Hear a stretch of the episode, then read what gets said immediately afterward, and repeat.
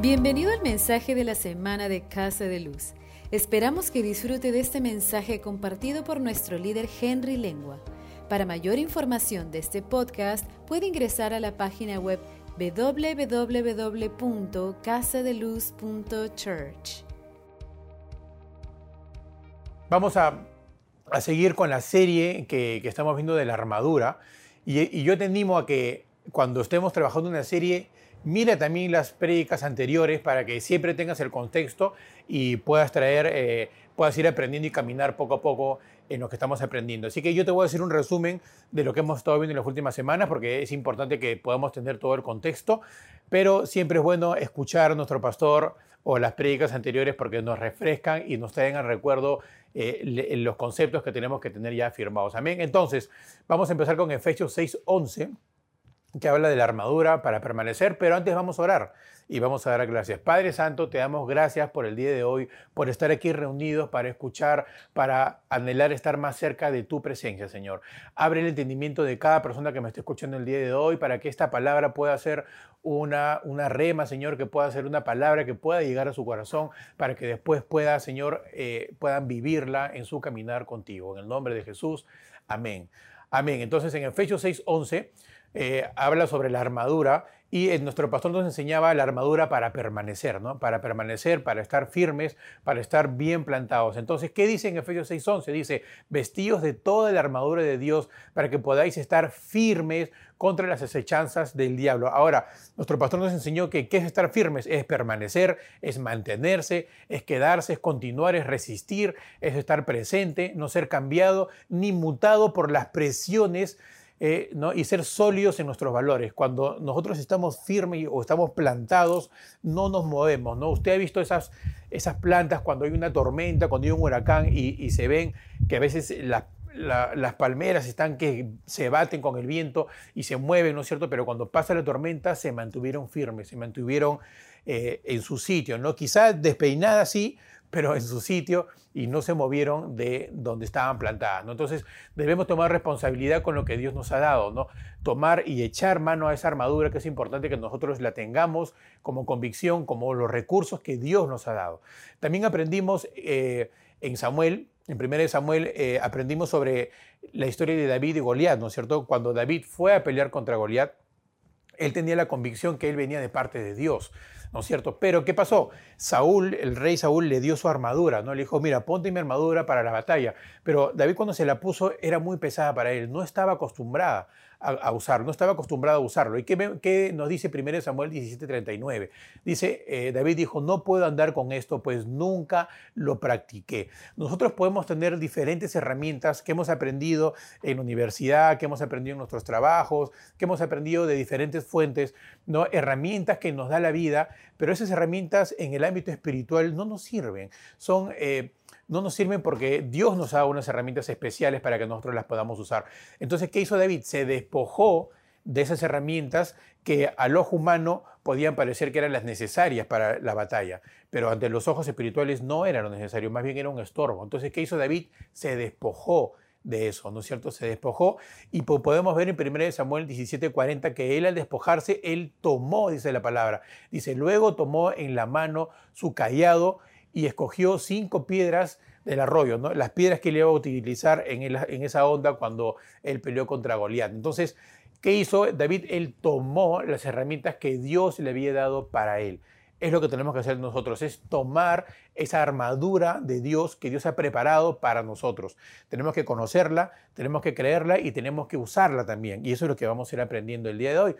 Otro punto que también hemos aprendido es que la batalla es del Señor. La batalla no es nuestra. Nosotros venimos con Dios con ese soporte, con esa cobertura. Y podemos ver en 1 Samuel 17, 47 que dice, y toda esta congregación sabrá que Jehová no salva con espada ni con lanza, porque de Jehová es la batalla, Él nos entregará en nuestras manos. La victoria ya está en Él. La batalla no es contra sangre ni carne, es en un ámbito espiritual. Amén. También que aprendimos, aprendimos eh, los puntos, porque son ocho elementos que vamos a ver de la armadura. Hoy día vamos a ver el tercero. Nuestro pastor nos estuvo compartiendo ya dos eh, sobre eh, ceñir la cintura y sobre la coraza. Les voy a refrescar un poco lo que vimos en las semanas pasadas, pero también te invito a que tú puedas buscar en nuestra página web las prédicas anteriores o en el YouTube y que puedas refrescar también esta enseñanza. Pero eh, vamos a tocar algunos puntos de ceñir la cintura con la verdad, ¿no es cierto? Y, el pastor nos enseñaba que eh, ceñirse la cintura es ponerse en una posición para poder ¿no? tener fuerza y para tener estabilidad, ¿no? para poder tener eh, esa, esa, estar erguido cuando nos movemos, cuando estamos en la batalla, ¿no es cierto? Pero ¿quién es la verdad? La verdad es Jesucristo, ¿no? Jesús es la verdad con la que nosotros debemos estar agarrados, ¿no es cierto? Y en Salmo 25, 5 dice, encamíname en tu verdad y enséñame. ¿No? Nosotros somos los que nos tenemos que alinear a la verdad que encontramos en la palabra de Dios. Nosotros nos debemos alinear a Jesucristo, no nosotros debemos pretender que Jesucristo se alinee a lo que nosotros queremos. No, es al revés, según como dice Salmos 25, 5. otra cosa que aprendimos es que la verdad está en su palabra. ¿no? La verdad, nosotros cuando vamos escudriñando la palabra y vamos aprendiendo, encontramos que su verdad está ahí para nosotros. Lo que tenemos que hacer es ir y ir tras aprender esa verdad. Otro punto que aprendimos eh, en esa semana fue que debemos aceptar, creer y aplicar esta verdad ¿no? en nuestra vida, en nuestro caminar día a día, en nuestra vida. ¿no? Y también ahora vamos a tocar, eh, un, acordándonos un poco de sobre la coraza de justicia, que es otro elemento de la armadura de Dios. La coraza de justicia, eh, la justicia en Dios, ¿no? Dios nos quiere que nosotros caminemos en su justicia, ¿no? Y debemos de practicarla y debemos creerla también. Ahora, en la justicia nosotros obtenemos paz, obtenemos reposo y obtenemos seguridad. Por eso es importante que nosotros eh, vayamos conociendo sobre la armadura para poder este, ponerla y poder ir a hacer lo que Dios nos ha llamado, pero vestidos adecuadamente con las herramientas que Dios nos ha dado. Entonces, hoy vamos a desarrollar el tercer artículo que es el calzado, el calzado, el calzarse los pies con el celo por anunciar el Evangelio de la paz. ¿no? Es protegernos la parte de los pies también, ¿no es cierto? Y esto lo podemos encontrar en Efesios 6, 14 y 15, que dice, Estad pues firmes, ceñid vuestra cintura con la verdad, que ya lo hemos tocado, vestidos con la coraza de justicia, que también lo hemos visto, y calzados los pies con el celo para anunciar el Evangelio de la paz. Eso es lo que vamos a ver ahora. Entonces vamos a ir desarrollando y vamos a ir eh, yendo a las definiciones, ¿no? Vamos a ver qué es calzado. ¿no? El calzado es un nombre genérico de cualquier prenda que pueda cubrir los pies. ¿no? Te permite caminar sobre superficies piedrosas, sobre superficies cortantes, sobre cualquier peligro, ¿no? Y eso va a cuidar tus pies, ¿no? No sé eh, si usted alguna vez le ha pasado, pero yo recuerdo cuando iba con mis padres de campamento y nosotros nos quedábamos varios desde el campamento y, la parte que no nos gustaba era cuando terminaba el campamento y decía, bueno muchachos, a desarmar todo, ¿no? Y nosotros teníamos una carpa grande, teníamos una carpa cocina, una carpa baño, entonces armar era bonito con la expectativa, pero el desarmar era un poco tedioso, ¿no?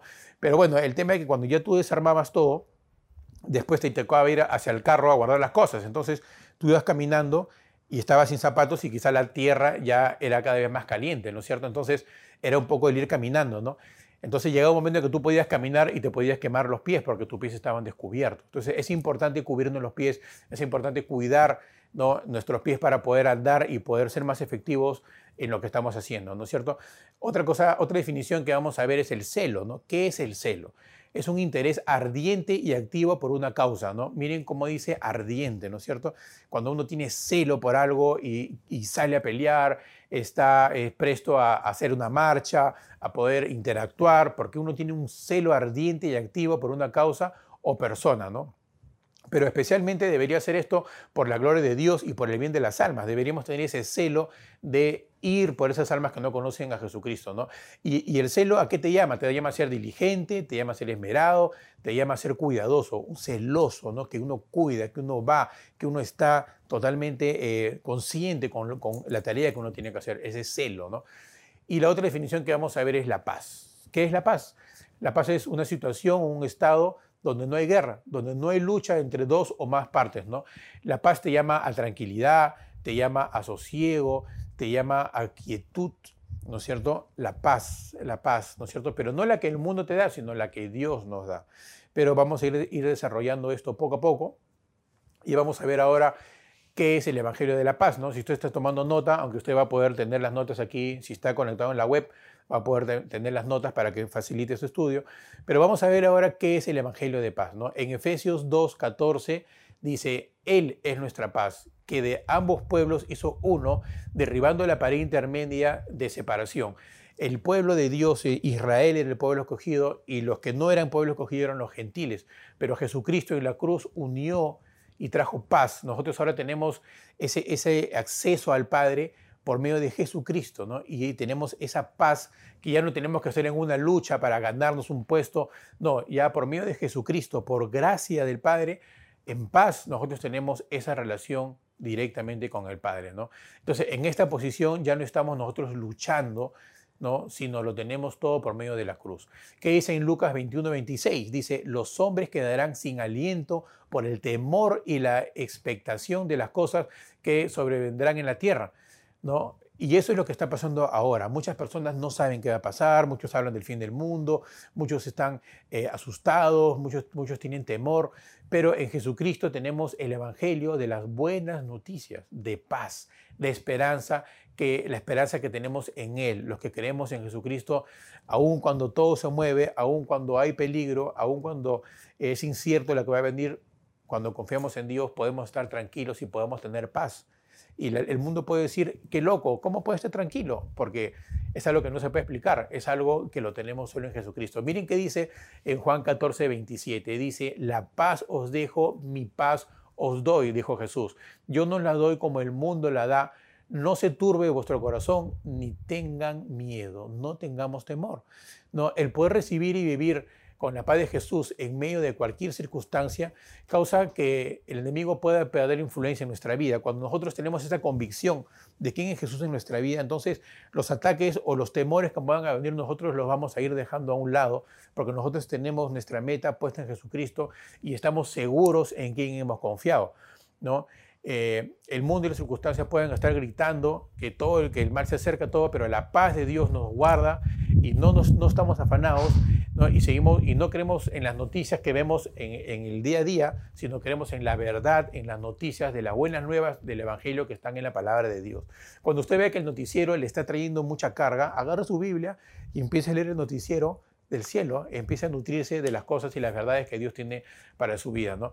Eh, nada, Dios, Dios nos prometió la victoria y nosotros... Eh, tenemos que creer que eso es para nosotros. ¿no? Entonces, vamos a, a seguir revisando y vamos a eh, hablar sobre las sandalias, ¿no? Las sandalias, ¿no? ¿Qué son las sandalias? ¿Qué significan las sandalias? En, durante el capítulo de Mateo 6 vamos a poder ver, le recomiendo que lo lea todo, vamos a agarrar algunas porciones, pero nos habla de la confianza que debemos tener nosotros en Dios, ¿no? Como hijos, lo, lo que Dios nos da, cómo nosotros debemos tener esa confianza en Dios, ¿no? ¿Y por qué? Porque cuando nosotros tenemos las sandalias del Evangelio de la Paz, nosotros vamos a hablarle a las personas parados en esa paz. ¿No es cierto? Cuando tú vas a evangelizar a alguien, cuando tú vas a compartir con alguien de paz, ellos tienen que ver que tú también estás en paz, porque si no, no creerías en lo que estás hablando, ¿no es cierto? Entonces, vamos a estudiar un poco esto para, para que nos demos cuenta. Entonces, vamos a Mateo 6 y vamos a revisarlo, el, el versículo 25, ¿no? donde nos dice que en realidad que si no tenemos estas sandalias, ¿no? Eh, estaríamos en angustia. Si no creemos en la paz que nos da Jesucristo, vamos a estar en angustia. Y en el 25 dice, por tanto os digo, no os angustiéis por vuestra vida, qué habéis de comer o qué habéis de beber, ni por vuestro cuerpo, de qué habéis de vestir. No es la vida más que el alimento y el cuerpo más que el vestido. ¿No es cierto? El no tener esta seguridad ¿no? es como que si no, no creyéramos o no confiáramos en los zapatos que tenemos. ¿no? Eh, tenemos que darnos cuenta que Dios es nuestro proveedor siempre, en todo momento, ¿no es cierto? Ahora, otro punto es el no cargar las sandalias eh, nos hace irracionales, ¿no? ¿Por qué? Porque miren lo que dice en Mateo 6, 26. Dice, mirad las aves del cielo, que no siembran ni ciegan, ni recogen en graneros, y sin embargo vuestro Padre Celestial las alimenta. ¿No valéis vosotros mucho más que ellas? Dígale al que está a su lado, no vales tú más que estas aves de la calle, dile, dile, ¿no? Y ahora para ti mismo, ¿no? Señor, no, yo sé que yo valgo más que esas aves que también son sus criaturas. ¿No le pasó a usted que usted pueda tener una mascota que la ama mucho, pero si usted lo compara con su hijo, está muy lejos. Usted puede querer mucho a una mascota, pero su hijo, usted daría la vida por su hijo. Igual es Dios.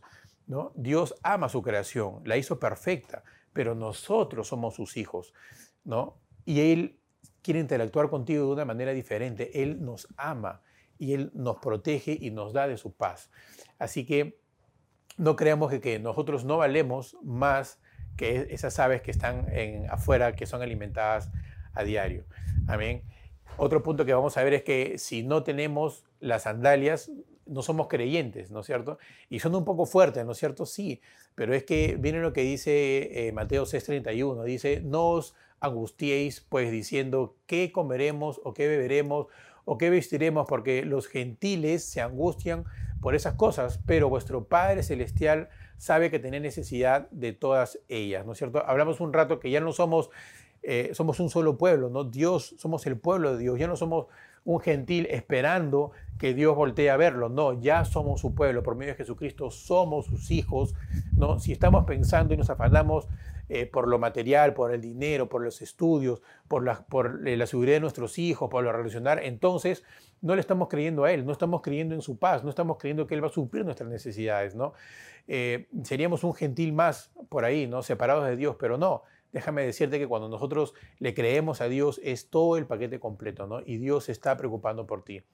Amén. Otro tema es que el no estar con los zapatos puestos eh, nos hace estar eh, improvisados, ¿no? No estamos preparados. Porque en Mateo 6:33 dice, buscad primeramente el reino de Dios y su justicia. Dice, y todas estas cosas os serán añadidas. Así que no os angustiéis por el día de mañana. No te angusties por el día de mañana. Siempre ora, siempre habla con Dios. Dios conoce tus necesidades, pero Él quiere que nosotros oremos, ¿no es cierto? Y aquí en el versículo 34 de Mateo 6 dice, no os angustíes por el día de mañana, porque el día de mañana traerá su propia preocupación. Basta a cada día su propio mal. Y miren lo que dice Salmos 25, 22, que debemos estarlo repitiendo constantemente, ¿no? Dice, echa sobre Jehová tu carga y Él te sostendrá no dejará para siempre caído al justo. Siempre usted esté meditando en este versículo, aun cuando pasemos necesidad, aun cuando podamos pensar de que esta palabra no se está dando en nuestra vida, creamos, tengamos fe. La fe es creer lo que no vemos. Y como hemos aprendido también, debemos tener la esperanza. La esperanza siempre va a esperar lo bueno, a comparación del temor. El temor espera que te pase algo malo, pero nosotros debemos tener nuestra esperanza puesta en Jesucristo y siempre esperar de que Él está con nosotros, que ante la tribulación estamos con Él. Aunque nuestros ojos vean circunstancias, nuestro espíritu está firme, está seguro, porque está puesta con la armadura de Dios y está confiando en quién, de quién somos hijos, en nuestra identidad. En 1 de Pedro 5, 7 dice, echad toda vuestra ansiedad sobre Él, porque Él tiene cuidado de vosotros. Tus cargas, entrégaselas a Él. Él quiere que nosotros derramemos nuestro sentir a Él, nuestras cargas a Él, y Él las hará más ligeras, dice la palabra. Amén. Pero ahora vamos a hablar del celo. Hemos hablado ya de lo que es el Evangelio de la Paz, hemos hablado de lo que son las sandalias, ahora vamos a hablar del el celo, ¿no es cierto? Amplificar un poco más lo que hemos eh, visto en la definición de hace un momento que dice que es el, celo es el interés ardiente y activo por una causa, ¿no es cierto? Y nos llama a ser diligentes, esmerado, cuidadoso y creativo, ¿no? Pero debemos tener ese celo por hacer las cosas de Dios, ese, ese celo por cumplir el encargo que Dios nos ha dado en la gran comisión y en el ministerio de la reconciliación. Nosotros estamos llamados a, dice, y de ser discípulos, ¿no es cierto?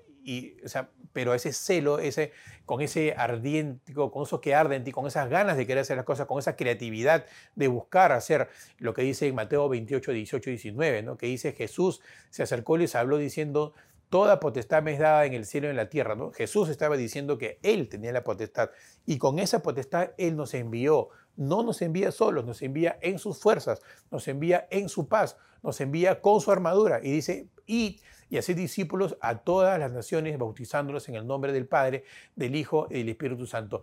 Esta tarea nosotros tenemos, dice, id, pero no estamos yendo solo, estamos yendo en Jesucristo, con su armadura, ¿no es cierto? Estamos yendo porque Él tiene la potestad y por eso Él nos envía. Entonces, cuando nosotros vamos, no estamos yendo solos. Y en 1 Corintios 5, 19 dice, Dios está en Cristo reconciliando consigo al mundo, ¿no? Dios utilizó su plan perfecto, la muerte de Jesucristo, para reconciliar al mundo que estaba en pecado con Él, por medio de Jesucristo. Y dice, no tomándoles en cuenta a los hombres sus pecados. ¿Por qué? Porque los estaba pagando Jesús en la cruz. Y dice, y nos encargó a nosotros la palabra de la reconciliación.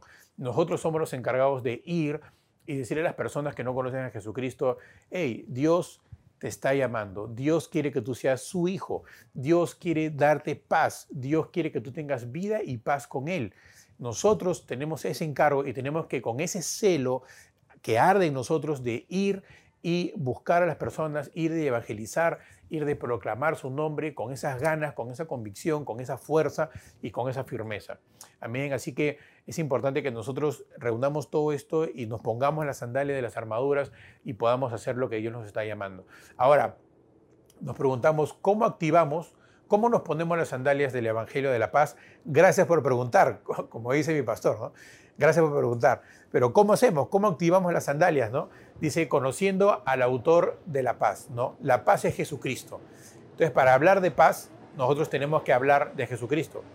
Porque con Él es que nosotros podemos eh, conocer al Creador, ¿no? ¿A quién es? Y podemos encontrar en 1 Corintios 14, 33, dice, pues Dios no es Dios de confusión, sino es un Dios de paz. Podemos ver también en Filipenses 4, 9 que dice, lo que aprendiereis, lo que recibisteis, lo que oísteis y visteis de mí, esto haced, y el Dios de paz estará con vosotros. Cuando nosotros ejercemos la palabra que aprendemos y la utilizamos para el reino, dice que el Dios de paz estará con nosotros, soportando lo que estamos haciendo. Por eso debemos constantemente meditar, eh, buscar, intimar con Dios, poder escudriñar las palabras. Por eso yo les animo a que ustedes repasen también las, eh, las prédicas. ¿Por qué? Porque cuando nos vamos llenando de la palabra de Dios en medio de las circunstancias, nosotros vamos a poder responder la palabra de Dios en medio de las circunstancias. Como le pasó a Jesucristo cuando estaba en el desierto, ¿no es cierto? Él fue tentado, pero él respondió la palabra, la palabra que estaba ya en su corazón, la palabra que él había estudiado, la palabra que él había atesorado. Amén. En Isaías 26, 3 dice, tú guardarás en completa paz a aquel cuyo pensamiento en ti persevera, porque en ti ha confiado. Cuando nosotros estamos pensando constantemente en Dios, en su palabra, vamos a estar en completa paz. Y en el Salmo 119, 165 dice, mucha paz tienen los que aman tu ley y no hay para ellos tropiezo. Entonces podemos ver a través de la Biblia, del Antiguo y del Nuevo, que Dios es un Dios de paz. Cuando nos acercamos a Él, encontramos esa paz esa paz pura, no la que el mundo nos ofrece, sino la paz de Dios, la cual nos puede hacer permanecer y estar firmes en medio de la tormenta como estamos aprendiendo. ¿no? Es importante que nosotros aprendamos y memoricemos su palabra para poder eh, responder en el momento de la angustia. ¿no? Entonces, eh, es importante que nosotros atesoremos todas estas cosas, nuestros pies eh, el calzado protege nuestros pies, nuestros pies son los que van a estar en contacto con el mundo, nuestros pies son los que nos van a ayudar a caminar, pero estos pies tienen que estar protegidos, tienen que estar protegidos para que cuando vayan al mundo no, no se distraigan y no se, desvíen de lo que Dios sido llamado. ¿Por qué? Porque nuestros pies están firmes, con el Evangelio de la paz nos sostiene, nos cuida y nos mantiene firmes, que es lo más importante, ¿no? Firmes con las convicciones sólidas que debemos tener en nuestra vida, como hemos aprendido en otras semanas, ¿no? Nuestra convicción firme que cuando viene la tormenta nosotros creemos, que cuando viene la enfermedad nosotros estamos bien parados, que cuando viene el problema financiero o cuando viene una pelea, nosotros aún en medio de todo eso podemos decir, Señor, te alabo. Tú eres mi Señor, Señor, te adoro, eres mi Rey de Reyes, eres Señores, Señores. Y uno podría decir, oye, pero vas a entrar, te van a operar, estás echado en una camilla. Sí, está bien, pero Dios es el que está conmigo siempre. Igual yo le adoro, igual yo le glorifico, porque no importa mi condición, importa la convicción que tengo en quién es Él para mi vida. No, en otras palabras, debemos ser intencionales en caminar en paz y no en afán, no estar nerviosos ni viendo qué va a venir después, sino confiar en Dios. ¿no? Cuando las circunstancias a nuestro alrededor nos quieren abrumar y, nos ponen nervios o tener ansiedad o afán, debemos ser muy intencionales de quitarnos esos zapatos, así como hizo David, que se quitó esa armadura pesada, que se quitó esa armadura que no le servía, que se quitó esa armadura que ante los ojos del mundo parecían que era la correcta. No, debemos de quitarnos esa ansiedad, quitarnos ese afán ¿no es cierto? Y para ponernos los zapatos del calzado del Evangelio de la paz. ponernos esos calzados y con ese calzado bien puesto podemos llevar a las personas a nuestro alrededor siendo un testimonio ambulante, que las personas sepan lo que Dios hizo por nosotros. Si usted tiene testimonio, y yo sé que los tiene porque muchos me lo han compartido, de sanidad, de prosperidad, eh, testimonios de deudas que han sido pagadas, de de trámites que estaban obstruidos y Dios ha hecho que salgan. Esos testimonios, cuéntenlo, cuéntenos a su alrededor. Si usted tiene, un, tiene un testimonio de un matrimonio que ha estado roto, pero Dios lo, lo recuperó, lo restableció, cuéntelo para que las personas ahí en el mundo vean de que cuando estamos con Cristo todo esto se puede. Cuando estamos en Cristo todo lo viejo es pasado y ahora todo son hechas nuevas y tenemos un nuevo inicio con Él. Amén. Entonces, eh, de verdad que podemos ver que en Colosenses 3.15, para cerrar, para que usted se quede con este versículo, Colosenses 3.15, dice, y la paz de Dios gobierne en vuestros corazones, a la que asimismo fuisteis llamados en un solo cuerpo, y seamos siempre agradecidos, ¿no? Pero como dice eh, Colosenses 3.15, y la paz de Dios gobierne en vuestros corazones, que esa paz pueda estar en tu corazón y que puedas tú ejercer tu dominio propio en el momento que viene la circunstancia que tú digas, no, yo me voy a mantener firme, porque es una decisión, es una decisión mantenerse firme, ¿no? Entonces yo voy a estar en firme y no voy a hacer lo incorrecto, sino voy a hacer lo correcto, a lo que Dios me ha llamado. Amén. Así que estamos, hemos visto el tercer elemento de la armadura de Dios. Le invito a que siga viendo los cinco elementos más que faltan. Va a ser de gran ayuda para su vida. Les animo que si usted no ha revisado las prédicas anteriores, las vea. Yo les he dado solo extracto, pero es mejor que usted lo pueda ver completo para que usted se llene más de la palabra y se ponga esa armadura, ¿no? Esa armadura completa. ¿no? Escojamos caminar en la paz de Dios en medio del caos, confiando que lo que Él ha prometido, Él cumplirá. Así que gracias por estar conmigo, gracias por escucharme.